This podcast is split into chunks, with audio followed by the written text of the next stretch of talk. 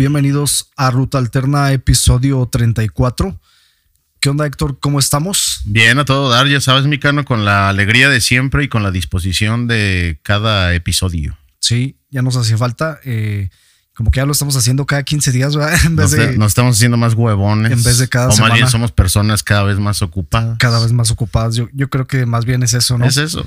Sí. O al fin de cuentas, así es la vida de- del empresario. El empresario que, que eres. Exactamente. No, no, no, digo de ambos, ¿no? De gente, de gente de provecho, gente productiva. Claro. Y bueno, traíamos varios temas, ¿no? Para platicar desde la semana pasada, que pues bueno, se nos quedaron aquí en el tintero. Sí, Y que bueno, trayendo, digamos, una noticia vieja, pero que es un tema interesante, lo que sucedió entre el partido de fútbol entre Querétaro y Atlas de Guadalajara. sí. Toda, bueno, yo creo que ya ahorita ya todos saben, ¿no? Lo que ocurrió, esa golpiza, eh, esa trifulca, ¿no? Que se armó ahí la campal, pero que pues se fue a niveles ya mucho más, Sí, más cabrones, ¿no? Violencia extrema, cabrón. violencia extrema. Digo, lo- los videos que estuvieron circulando ahí en WhatsApp, en las redes sociales, la verdad que estaban muy, muy feos, ¿no? Era algo que pues no, no, no te gusta ver, ¿no? Y, menos en un estadio. Exactamente. Y no sé, pues veías a vatos ahí tirados, ¿no? Y, y todos pues ensangrentados. No sé si los acuchillaron o. que pare- según el, el dictamen, policontundidos, o sea, llenos de madrazos. Sí. Pero ya ves que al principio, que fue David Medrano, este periodista muy, muy reconocido, este, pues fue el que primero publicó, creo que fue en, en Twitter, de que había 17 muertos. Sí. Entonces, pues la, la- la noticia obviamente se volvió más loca, porque pues digo, David Medrano es un, un periodista, este, pues muy reconocido y que tiene, digamos, cierta credibilidad, ¿no? Claro. Y, y veías las, los videos, como dices, y, y, pues tipos tirados, no creo que hayan estado dormidos y parecían cadáveres, ¿no? Sí, cuerpos inertes, ¿no? Ahí. Exactamente, bultos. Que inclusive les estaban todavía golpeando, ¿no? Después de y, y además inconscientes. des- desnudarlos, o sea, dejarlos. O sea, Ah, ya, sí. ya una cuestión de, pues muy salvaje, la verdad. Sí. Y, y estaba escuchando otro periodista que, que él se encarga de cubrir a las Chivas y Atlas. Y, y él decía, yo no soy, no necesito ser un gran investigador, pero que ya estaba pactado, el, el- le llaman el darse un topón, que, que es un, un lenguaje muy de, de- de- entre grupos criminales, de, de Sí. grupos armados criminales, darse un topón, ¿no? Como vamos a darnos y, y, bueno, en la cuestión de- del crimen, pues a, a- a balazos. Y aquí fue como, pues vamos a darnos, porque ya traían un pique, Sí. este, la- las dos porras, ¿no? que, que creo que no, no recuerdo bien si Atlas ya había hecho descender a, a- al Querétaro. A Querétaro, sí. Y, y como que desde ahí ya, ya habían tenido una- algunas broncas. Entonces como que pactaron eso de pues bueno, allá nos vemos. Y, y la seguridad, no sé si viste cómo convocaron a, Sí. a- a la seguridad para el partido que se supone que debe de haber cuando menos para un partido como ese. De alto riesgo, ¿no? De alto riesgo tenía que haber cuando menos 600 mil este, Elementos. elementos de seguridad, no necesariamente policías, como mitad policías y mitad Eh. Seguridad privada. seguridad privada. Y salió como convocan la, la- la seguridad privada con unos volantes así de esos que te dan en la calle, como cualquier publicidad. Como para reclutar. Exactamente, y decía, cállate nada más, o sea, te quieres ganar una lanita, vente a hacer seguridad, nada más vente vestido de negro, te vamos a pagar 300 pesos e hidratación. O sea que podía llegar cualquier desgraciado, nada más vestido de negro y con ganas de, Sí. de, de, pues, de ganarse una lanita. Y- y ya, o sea, ni siquiera gente preparada o, o estos grupos de seguridad privada que sí, que sí tienen cierto entrenamiento. Claro. Entonces, pues fatal, porque también pues, se supone que hay un comisario de la, de la Femex Food que debe de revisar todas esas cosas, ¿no? Con protección civil, con la, Sí. seguridad municipal o seguridad del Estado. Eh, y, y, pues no, están más pendientes de, pues de que el camarógrafo no se meta a la cancha, de que traigan sus cubrebocas, en lugar de estar pendientes del, del tema de seguridad en, en Sí. como dices, en partidos de, de alto riesgo. Sí, y, y- sí. y las imágenes fueron, o sea, le dieron la vuelta al mundo, en, todo- Sí. en todos lados se publicó. Sí, lo que te iba a decir, que fue algo tan impactante y tan cabrón que digo, no, no sé en qué otros países, ¿no? En qué otros estadios, en qué otras ligas del mundo haya pasado algo pues parecido. Yo creo que sí, sí ha habido, ¿no? A lo mejor en Inglaterra en los tiempos de los hooligans. incluso en México, ¿no? Sí, en México. un partido Chivas Atlas también que pasaron, que pasó algo muy similar, no a este extremo, pero también muy similar. Y de hecho, broncas de, la porra de los Pumas con la porra de ah, América también muy, muy típicas. Y en Argentina, ¿no? También. Sí, y, y de hecho es, un tema bien interesante que propones de, Argentina, porque aquí les dicen grupos de animación, coño, son barras. Sí, son, son, barras. son barras bravas. ¿no? Y, el pionero de este rollo en México es, es Fasi, Andrés Fasi de, de, Pachuca, que es el que traía una, una porra, no me acuerdo de qué, de qué equipo de, Argentina para ¿Cómo, ¿Cómo, decían? Para contagiarles la pasión. Como, que les dan clases, ¿no? De que vayan. y... decían de que contagiarles la pasión. Sí. O sea, que no mamen. O sea, es enseñarlos a, hacer porras violentas, a hacer. Pues sí, hay veces que sí se escucha muy padre los, cánticos y, todo, pero ya hasta los cánticos en México los cantan como si fuéramos argentinos. Muy argentinizados. Exactamente. Sí, y creo que creo yo que se escucha más chingón pues una porra masiva, ¿no? Realmente, donde toda la gente es partícipe, como a lo mejor se ve en el fútbol inglés, sí. donde no hay barras, por ejemplo, que ya la sacaron por completo. Y sí fue un caso muy, pues muy grave, ¿no? Y me llamó mucho la atención, eh, pues la acción, ¿no? Que prácticamente fue nula por parte de la FIFA y por parte de la Federación Mexicana, el, o lo que pasó, la, la, multa, ¿no? O la sanción que le dieron a Gallos Blancos, que perdió el partido 3 a 0. Sí. Eh, tuvieron una sanción de un año, ¿no? De jugar a puerta cerrada, sin, sin gente, sin importar la, la sede, ¿no? Si ellos querían cambiar el estadio o no sé. Sí, un año, un año, digamos, jugando por tercero, que de hecho hoy, ahorita que estamos grabando un día jueves, están jugando contra. Ay, no me acuerdo contra quién, pero están jugando en, Morelia, se fueron a jugar allá a puerta cerrada, porque es de cuenta, el equipo está castigado que debe jugar a puerta cerrada. Vaya, aunque no juegue en, la corregidora, juegue donde sea. Donde sea, sí. Tiene que jugar a puerta cerrada. No sé por qué se hayan ido a Morelia, la verdad, desconozco la razón. Y, ¿No crees que haya sido también un motivo de, tu seguridad, ¿no? Como prevención. Sí, supongo que sí. De que vayan a llegar como a querer cobrar venganza, ¿no? De. Pues sí, tal vez. O, a quererse acercar al estadio, no sé. Sí, ya sabes claro, a los alrededores. Que, digo, sí, sí ha habido, sí ha habido detenciones, creo que hasta la fecha van 25 detenciones de, de estas personas que ya fueron identificadas, que sí, que, sí plenamente identificadas. Este, y, y también la multa de un millón quinientos mil pesos se me hace ridícula. Ridícula. O sea, eh, aunque es la, multa más grande que ha habido para un equipo en México, pero, pues en realidad suena a, baba, ¿no? Sí, no. Y, además creo que pues, eh, suspendieron durante cinco años, no pueden participar en el fútbol los directivos. Entre ellos está ah, este, el que era portero. Este Adolfo Ríos. Adolfo Ríos y que también quiso ser, no me acuerdo si alcalde de, de, Querétaro o gobernador. Sí, mañozón también. pues, bueno, pero bueno. esa y, y, creo que Atlas nada más seis meses que la porra no puede ir a, a, otros estadios. también, también se le multó a, a la porra del Atlas. Y bueno, eso ha derivado en, en, que ahora van a hacer este rollo de la, Fan ID y meter reconocimiento facial en los estadios, que, que, decía una, una agrupación hoy, hoy o ayer subieron una carta dirigida a, la Femex Food bueno, a la liga más bien, diciendo que eso del, reconocimiento facial está comprobado que tiene un, un, margen de error altísimo, más arriba del 90%. Pero sí, sí es una realidad que existen dos tipos de, de identificación a partir de, del rostro. Y uno es cuando es, tú muestras tu identificación y te checan y que coincida tu cara con la cara de la foto de tu identificación. Y otra como la que hay en las aduanas o en otros lados que pues ponen tu cara y la tratan de identificar contra millones de personas. Ahí es cuando tiene un margen de error muy alto, Muy alto, sí. Y, sobre todo en personas de tez blanca, eh, de tez morena, y en mujeres, o sea que se presta hasta para discriminación, ¿no? Entonces. Sí. Sí, y digo, llama la atención, ¿no? La, la, sanción y las acciones tan blandengues que tuvieron. Sí, muy, muy livianas. Porque la, verdad. la, digamos, lo que la, exigencia que decía el público era que, que desafiliaran al Querétaro y, que desaparezcan las barras, ¿no? Y que desaparezcan las barras también, ¿no? Sobre todo, y no solo la de Querétaro, sino todas las barras de, de la República, que me parecía que esa hubiera sido la acción más acertada, ¿no crees? Exactamente.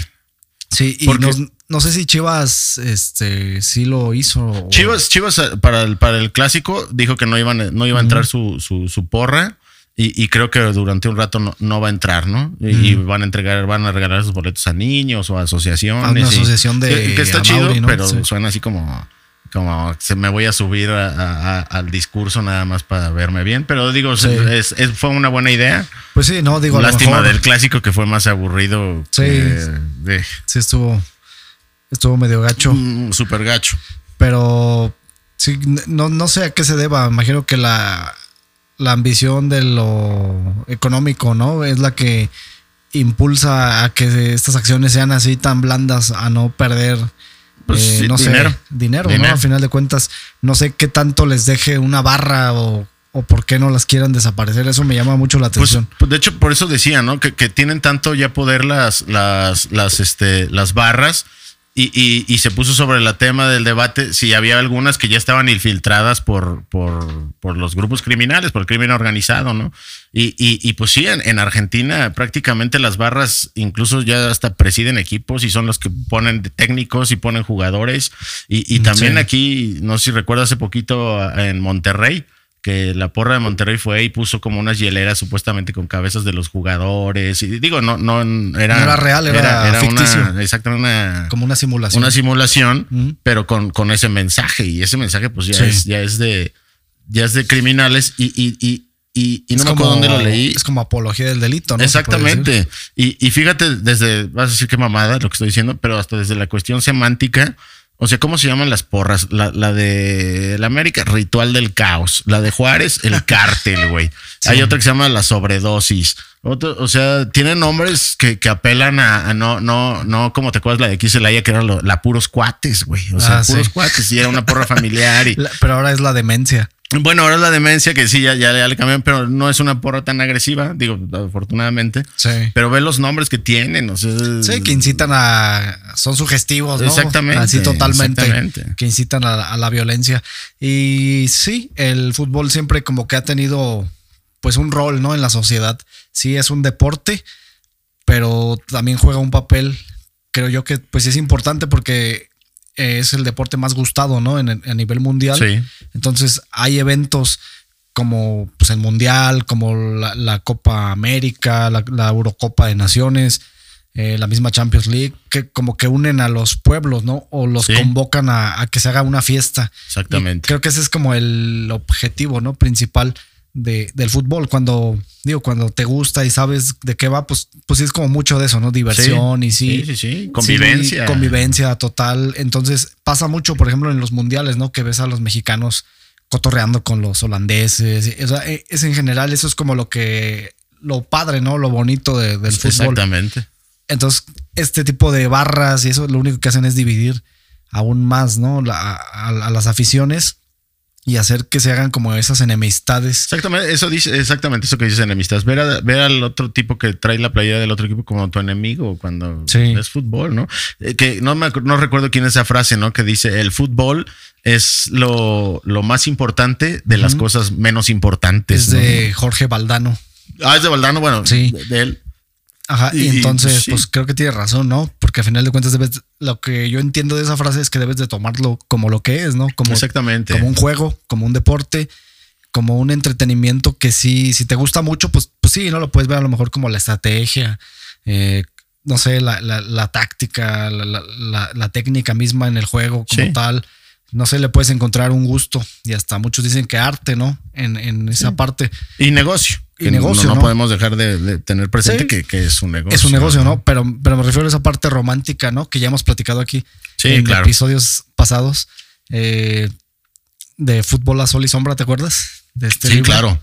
entonces, tiene como esa parte, ¿no? Bonita y, y que sí, sí juega un papel digamos, en la sociedad, porque a final de cuentas creo que es el reflejo, ¿no? De, de, lo que está pasando en la sociedad, de cómo está ahorita, por ejemplo, pues el país, ¿no? En general hay mucha violencia. Sí, totalmente. Eh, aquí en Celaya, digo, lo, vivimos este, pues, todos los días, ¿no?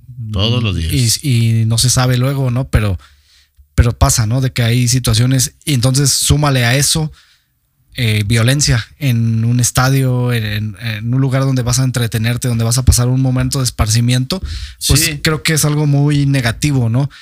Eh, que sí, a final de cuentas demuestra lo que es la sociedad actual o de cada región, ¿no? De cada país. Sí. Entonces, creo que se debe de mejorar y trayendo un poco a colación, digamos, este, esto que es un tema social que se relaciona con el fútbol, te quería platicar o que platicáramos un poco de un partido que inició una, una guerra el- en 1990 en Yugoslavia.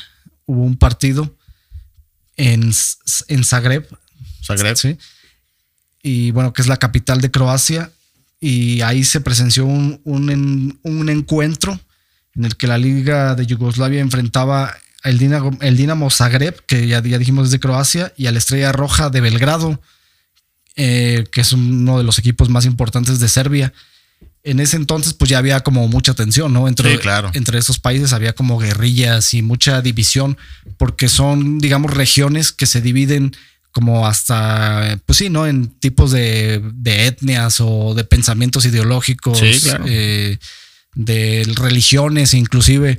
Entonces había como mucha división en este aspecto, entonces había como ya mucha guerrilla y mucha, mucha división, ¿no? En esta ciudad eh, hicieron el viaje más de 3.000 aficionados que visitaban, pues sí, ¿no? Para alentar a su equipo, o esa era como la, la intención, ¿no? La mayoría de los visitantes eran de una barra llamada Deliges, que eran los ultras, ¿no? Serbios sí, sí, Los salvajes. los más salvajes, ajá, que pues básicamente tenían unos sentimientos muy nacionalistas, ¿no? Muy exacerbados. Ahí en, en el partido los recibieron 15 mil croatas que pues estaban, digamos, fervientes, ¿no? De, pues, de su independencia y pues que tenían un gran recelo contra los serbios. Ya era como una, pues una, como una crisis diplomática, ¿no? Entre, Sí, claro. entre países. Ya, ya había recelo y guerra y dimes y diretes y no había, digamos, redes sociales, ¿no? En ese tiempo ni nada, pero había mucho conflicto. Y bueno, cuando todavía no iniciaba el partido, el equipo local estaba entonando el himno de Croacia y los serbios, que eran minoría, estaban como respondiendo, ¿no? Con cánticos, pues insultando, ¿no? A, a Sí, Croacia. claro. Sí, sí, sí. Y pues ya desde ahí, ¿no? Se empezaron como a calentar los ánimos. Ya cuando inició el juego, pues en el campo había, digamos, dos naciones, ¿no? Que eran enemigos y se jugaba más que los tres puntos. O al menos así lo veía la, la gente, ¿no? Claro. O, o los asistentes, lo- los de las barras, vaya, que estaban a punto de enfrentarse, que jugaban básicamente por la supremacía de uno o del otro. Y bueno, ya tiempo después del pito inicial, se desató una auténtica guerra, donde una barra llamada los Bad Blue Boys, que son los ultras del Dinamo Zagreb, entraron ahí, ¿no? Fúricos a, pues sí, a desatar, eh, ahora sí que ya los golpes, ¿no?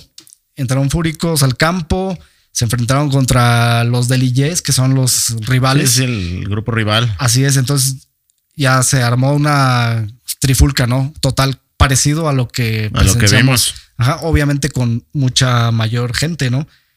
Entonces se dice que, que, esta, que, que este partido desató la guerra, ¿no? Entre Yugoslavia y Croacia y que esto detonó a que se empezaran a dividir y, a, y hacer pues más guerrillas, ¿no? Y, y más como guerras civiles, ¿no? Porque no eran en sí guerras, sino eran como Sí. unas guerras ci- civiles entre grupos paramilitares y, y guerrilleros. Entonces ahí empezaron a haber como muchas divisiones y los que buscaban, digamos, la división más eran los serbios, ¿no? Sí, como siempre. Que Digo, querían- Y no lo digo en despectivamente, ¿no? Sí, claro. Pero, pues, Históricamente, ¿no? Ha, ha sido así. Entonces ellos buscaban como hacer un Serbia pues más grande, ¿no? Hacerse ellos más poderosos y Sí. demás. Entonces ellos dentro de sus barras o dentro, dentro de su barra tenían como muchos delincuentes, ¿no? Que realmente eran guerrilleros y usaban como un pretexto el fútbol como para reclutar gente para Claro. sus guerrillas. Sí, Entonces sí, sí, llegó un punto en el que eran miles utilizando de pretexto pues el fútbol, ¿no? Para realmente desatar pues toda su ira, todas sus frustraciones a lo mejor de la vida cotidiana, no sé, y además utilizando también un sentido de pertenencia pues con tintes políticos, ¿no? Y, y más de- allá de lo futbolístico y de Sí, lo deportivo. superando totalmente, ¿no? Todo lo que es la esencia del deporte. Y pues sí, como te digo, esto de- derramó el vaso y pues las guerras en Yugoslavia cobraron más muertes. Una guerra súper violenta. además. Así es. Entonces, el fútbol pues tiene un papel, ¿no? Ahí como importante. Es, es, este error y, exactamente esto que dices, de que utilizaban estas barras para, pues sí, como dices, reclutar gente que, que, tuviera similitudes ideológicas, pues también aquí está el temor, ¿no? Porque todo el mundo lo niega. O sea, los que han estado entrevistando a directivos y dueños de equipos dicen que no, que sus porras no están infiltradas por el crimen organizado. Pero pues por ahí salió que incluso había un guachicolero en la porra, ah, de, en la porra de Querétaro y un, y un, tipo del cártel Jalisco Nueva Generación en la del Atlas. No, no sé, a lo mejor y sí son parte y no, no están, no está bien, bien, digamos que sí sean parte. Vinculados. Pero, vinculados. Pero pues bueno, si ya hay uno por ahí, pues no, no dudes que a lo mejor contagia a otro y, y, y puede pasar. Entonces para mí lo mejor era, era, era tomar esa decisión de, vamos a eliminar los grupos de animación, como le dicen, porque le entrevistaron a este, ¿cómo se llama el de, el de la liga? Es este... no, era este. Es que yo confundo a, John de Luisa. John de Luisa no es. Y, no. me acuerdo si John de Luisa es el de la selección o es el de FMX Food. Es el de FMX Y el de la liga es este, el que estuvo de funcionario con, con Peña Nieto, hombre. Se me, se me fue el, ahorita el nombre. Sí, sí. Y, decía que no, no, hombre, para nada. O sea, negando todo cuando, pues, después de lo que vimos, está evidente que, que, está descontrolado y que la seguridad en los estadios no es la correcta. Y ahorita se les viene un gran problemón por este fin. Espero que nada suceda porque viene el clásico en Guadalajara, ah, el, Chivas Atlas, y también en Monterrey el, el, Rayados contra Tigres. Donde también ha habido casos. También ha habido casos y, pues son, y, siempre se llenan. Entonces, pues ojalá y, lo logren controlar. De alto riesgo. Y, que, porque decían que hasta 1800 elementos va a haber en, en el en el, en el de Monterrey. Sí. ¿Dónde se juega? ¿En el universitario? Es en el, en el otro, ¿cómo se llama? El BBVA. El BBVA de. BBVA, estadiazo súper chingón, ¿no? Sí, nuevo. Eh, de los mejores, yo creo que de Latinoamérica. Este, entonces, pues bueno, ahí está el reto para los directivos del fútbol en México, pero también, pues es una llamada de atención de, de, cómo está la violencia en el país, de que si ya llegó hasta el fútbol, puede llegar ya a, cualquier lado, ¿no? sí. y pues aquí cabría hacerle la mención, ¿no? Para la gente que, pues, digo, si están, si estás viendo un partido, pues no te enganches, ¿no? O sea, el, que trae la camiseta del otro equipo, pues no es tu enemigo. Exactamente, pues tan, tan rico que es echarte una chela con alguien que piense diferente a ti o, o que le vaya a otro equipo y, pues hasta discutes de fútbol, pero de fútbol, no, no de otra cosa. Sí, no de pendejadas, ¿no? Exactamente, no de como, pues sí, de actos violentos.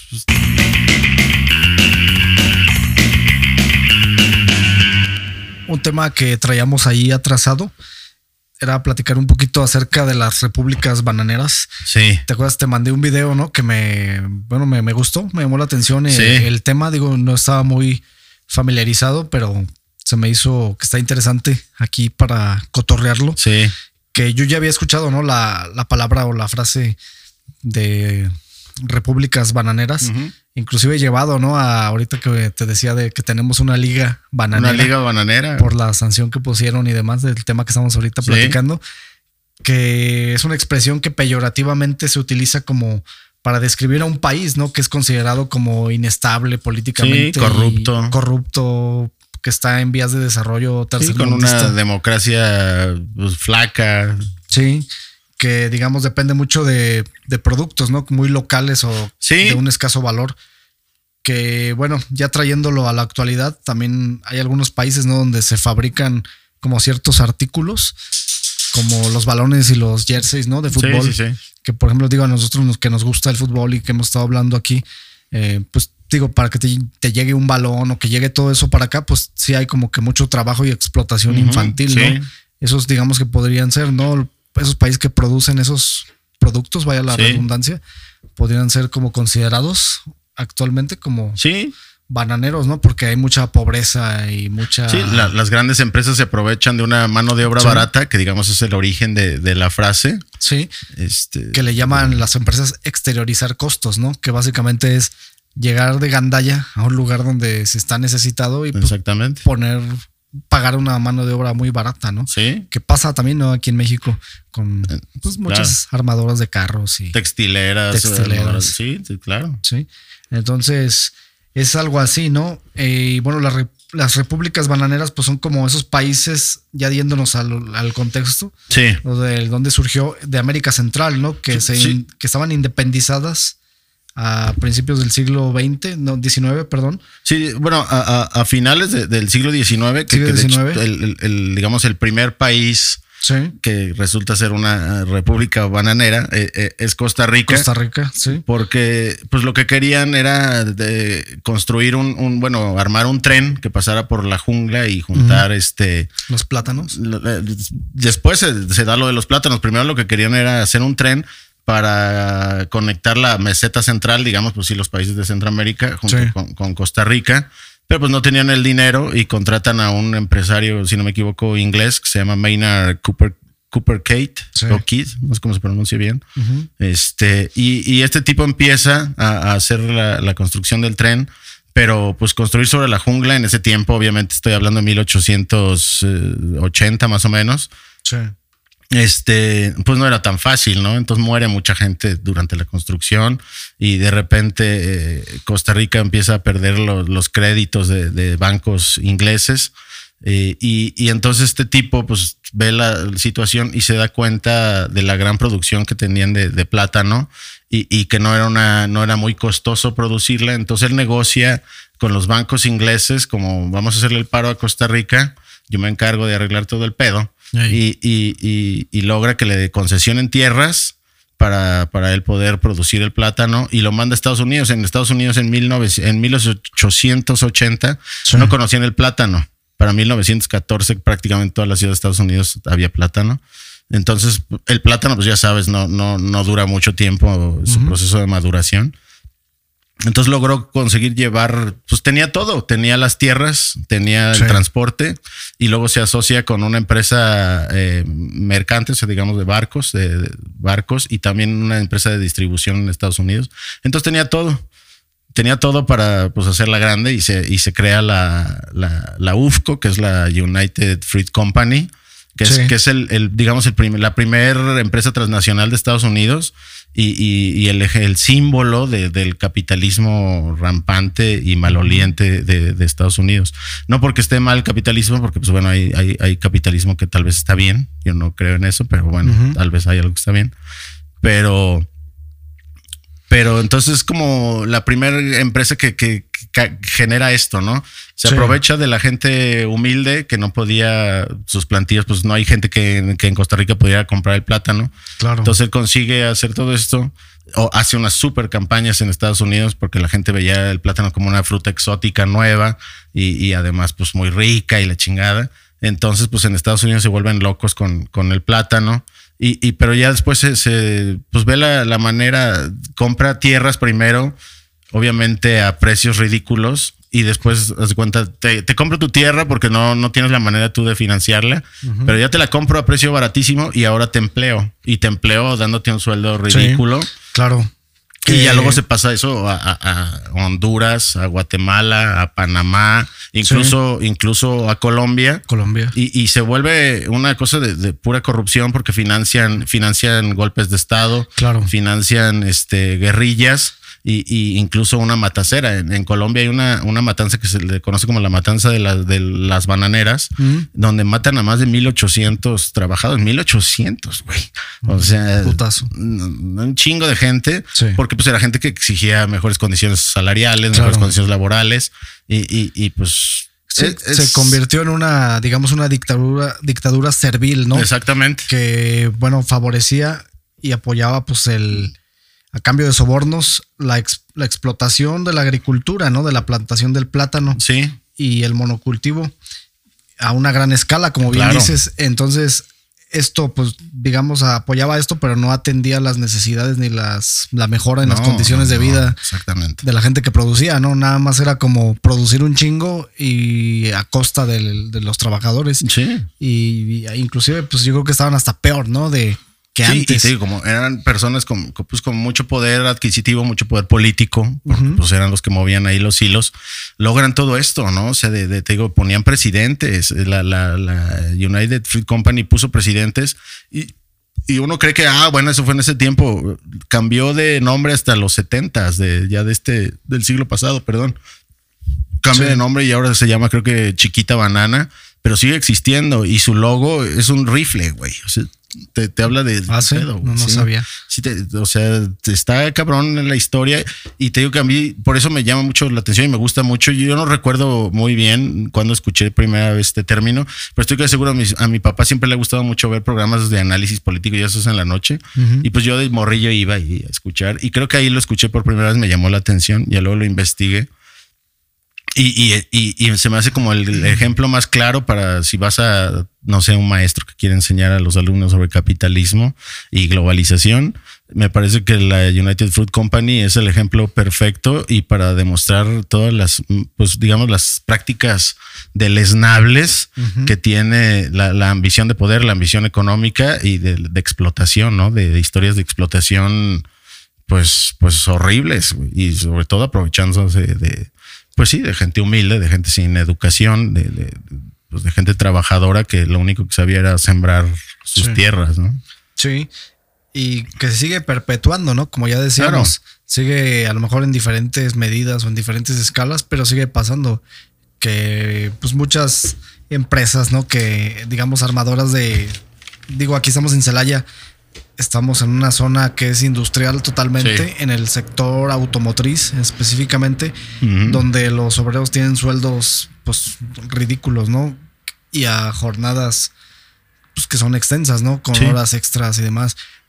Pero que realmente son salarios, salarios mínimos, ¿no? Muy, muy bajos. Sí, digo, si lo comparas con las ganancias que tienen estas empresas, Sí, claro. pues lo que gana la gente es una bicoca, güey. Sí, sí, es son- una- son es como decías el, hace uno o dos podcasts, es- esclavización moderna, ¿no? O Sí. sea, Sí, de hecho sí, creo que, creo que sí, ¿no? Podríamos utilizar ese término porque pues las condiciones son pues son muy malas, ¿no? Las condiciones de vida de la gente que, que está trabajando en estas fábricas o en este tipo de empleos. sí. No, no, la verdad que no son nada, nada buenas. Y no me refiero a la condición dentro de la empresa o de la fábrica, ¿no? Sino, pues sí, ¿no? Lo, lo que les da para tener una calidad de vida pues, Sí. que no es, no es, digamos, digna. Exactamente. Entonces, eso, pues a mí se me hace que sí es preocupante, ¿no? Sí, y te digo, este cinismo de, de no tienes tú la capacidad para explotar tus tierras, bueno, yo te las compro por una cantidad que no, obviamente por abajo de lo que va en la tierra Sí. y, y más por la plusvalía que tiene, por lo que puedes hacer con ella. Y, y, y pero después, bueno, te la compro, pero y luego te doy trabajo. Pero te doy un trabajo donde te voy a hacer, no vas a tener, como dices, no una vida digna ni nada. Entonces, eh, te digo, es el ejemplo más claro de, de toda esta asquerosidad de- de- del capitalismo rampante, Sí. que, que, digamos ya después se, se, se fue a todas las partes del mundo, como lo que estamos diciendo, como dices, con los productos de, fútbol o las armadoras de coches o de lo que quieras, ¿no? Sí. Eh, eh, es el- me parece que es el- uno de los ejemplos más, más, más claros y más sencillos para poder que alguien entienda de, de cómo algunas cosas de- del capitalismo son totalmente pues malas, ¿no? Sí, muy, muy, que afectan a mucha gente, pues, ¿no? Sí. Entonces, y también pasa, por ejemplo, en la producción de la droga, ¿no? Eh, donde pues hay mucha gente, campesinos igual, que están siendo explotados. Exactamente. Igual no, no les, no es como que les paguen, ¿no? Así muy bien. Entonces, pues sí es como una nueva modalidad del esclavismo Sí. que creo yo que pues debería de ponérsele como más atención, ¿no? Sí, sí, sí. Y, y digo, hay, hay muchos documentales sobre. Yo le digo la UFCO porque United Fruit Company se me complica porque pues, eh, se me complica, pero la UFCO es el, te digo, un ejemplazo para entender todo Sí. lo que ahora hay. Lo que Te digo, ahora hay. porque la gente como que dice, ah, bueno, pero se acabó eso cuando, no Sí, sé. como que se ve de lejos, ¿no? Como si ya- Guatemala, pues cuando acabó la guerrilla en Guatemala, a finales de los 80, principios de los 90, o sea, hace poquito. Hace- ¿no? hace poquito. Y todo financiado por, por, pues, por capital extranjero, principalmente estadounidense, obviamente. Entonces, y, y también lo hicieron en, en Nicaragua y lo hicieron en El Salvador, lo hicieron en Honduras, o sea, siempre han estado metido su cuchara, si no es con cosa política, es con cosa económica y, y, pues sí, porque siempre han visto como, tal vez a México ya no tanto, pero desde ahí para abajo, esos pedacitos los ven como propios, ¿no? Como Sí. parte de, de- de sus, de sus territorios, de, de- pues sí. Sí, habl- hablando de guerras, ¿no? Que ahorita es lo que está muy, Sí, muy de moda lo, lo, que hizo Rusia con Ucrania, que básicamente pues se quieren apropiar, ¿no? De la, del terreno, del territorio. Sí. Pues que en México ya nos pasó, ¿no? Con ahorita que mencionas Estados Unidos con, con Texas. Claro. Que con- digo, de una manera Santana. pacífica, ajá, pero pues digo, me imagino que le dijeron, pues es, no lo das o O ahí te caigo a madrazos. pues, Ajá, sí. entonces, pues, ¿qué haces, no?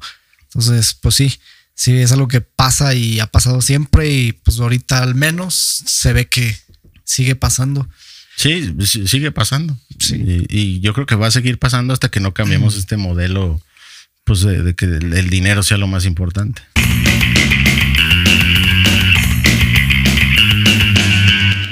Y hablando de dinero, me mencionas un tema y hablando de la guerra de Putin y Elon Musk. Sí, el, qué bárbaro. el ídolo de las masas, ¿no? Ese vato como que es todo una estrella de Twitter. Es que mira, es indudable que es un tipo inteligente, Sí. Que, la mayoría de la gente lo, lo ubica por, por, ¿cómo se llama? Por, por Tesla, ¿no? Tesla. Por ser el dueño de Tesla, pero es el, es el, el humanoide, el, humano más rico del mundo, güey. O sea, ahorita- según yo, ahorita está en el número Sí. uno de más ricos del mundo.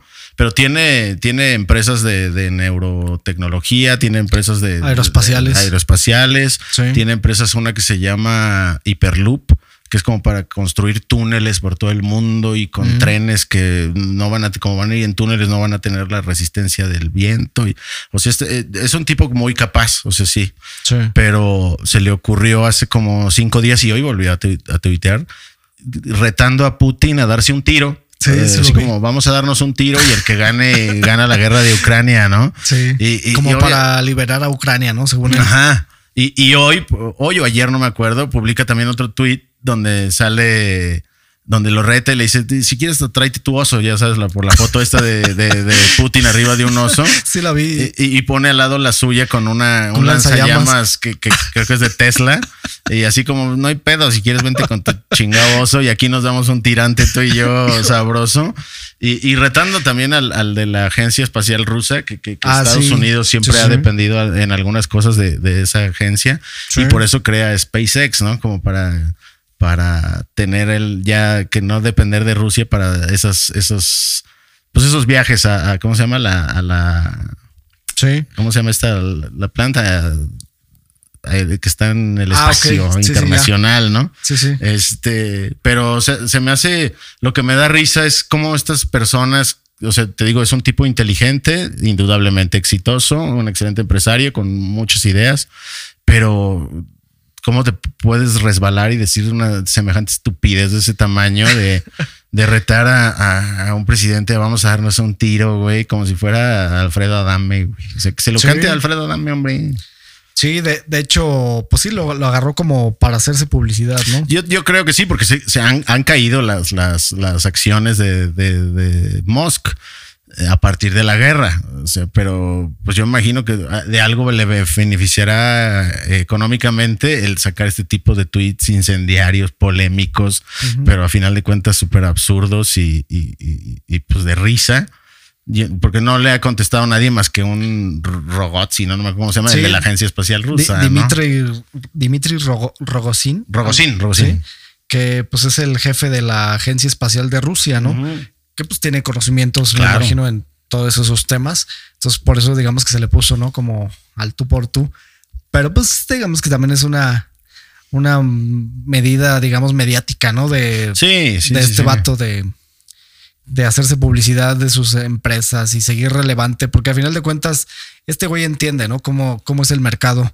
Entonces, Sí, pues, totalmente. tiene que agarrar, digamos, todos los temas políticos, sociales y, y todo, ¿no? Para Sí, pero digo, seguir relevante. puedes, puedes publicar algo más inteligente y algo que te haga Sí. ver mejor que, que te- cantar un tiro Sí. de, de bravucón, de cantina, Sí, güey, de no- vamos a agarrarnos no va- a chingadazos. que no va a suceder, ¿no? A final No, de hombre, cuentas. ¿Tú crees? Porque hasta por eso ahí, si quieres, transmitimos la pelea por, por pago, pago por evento y tú te quedas con el 10%. O sea, ya cayendo en una ridiculez absoluta este, este vato. Pero, o sea, me, me- me dio risa cuando lo vi y dije, bueno, esto está chido para cotorrear por, por el atrevimiento de ya de gente Claro. con que se me- lo, lo- lo vinculé con la película que hablamos, esta de Don't Look, Don't Look Up. Sí, no mires arriba. No mires arriba de, de- de este, pues sí, también como un, digamos, un dueño de, de cuestiones de empresas de tecnología. Como que sí hace, ¿no? Como que la. ¿Cómo se puede decir? La analogía o- Exactamente. o algo así, ¿no? Como que sí dan a entender que es como un vato así, ¿no? Como él, como que se burlan un poquito, Sí. pues. Sí. Sí, ¿no? De que pues hace su propia, su propio plan, ¿no? Para Pues- salvar al mundo. Sí, y te digo, se me hace una, una reverenda mamada porque, o sea, no se está dando, no está dando cuenta la, cantidad de gente que está muriendo, la cantidad de refugiados que están saliendo de Ucrania, la, la cosa tan triste como está allá, eh, y, y sale con este absurdicio como hacer- para hacerse el simpático, para, no Sí. sé, o sea, solo quedas mal, bueno, para mi gusto. Sí, sí, lo- ni siquiera lo admiro, ¿eh? porque no, no, no, es no- no es el tipo de personas que yo admiro.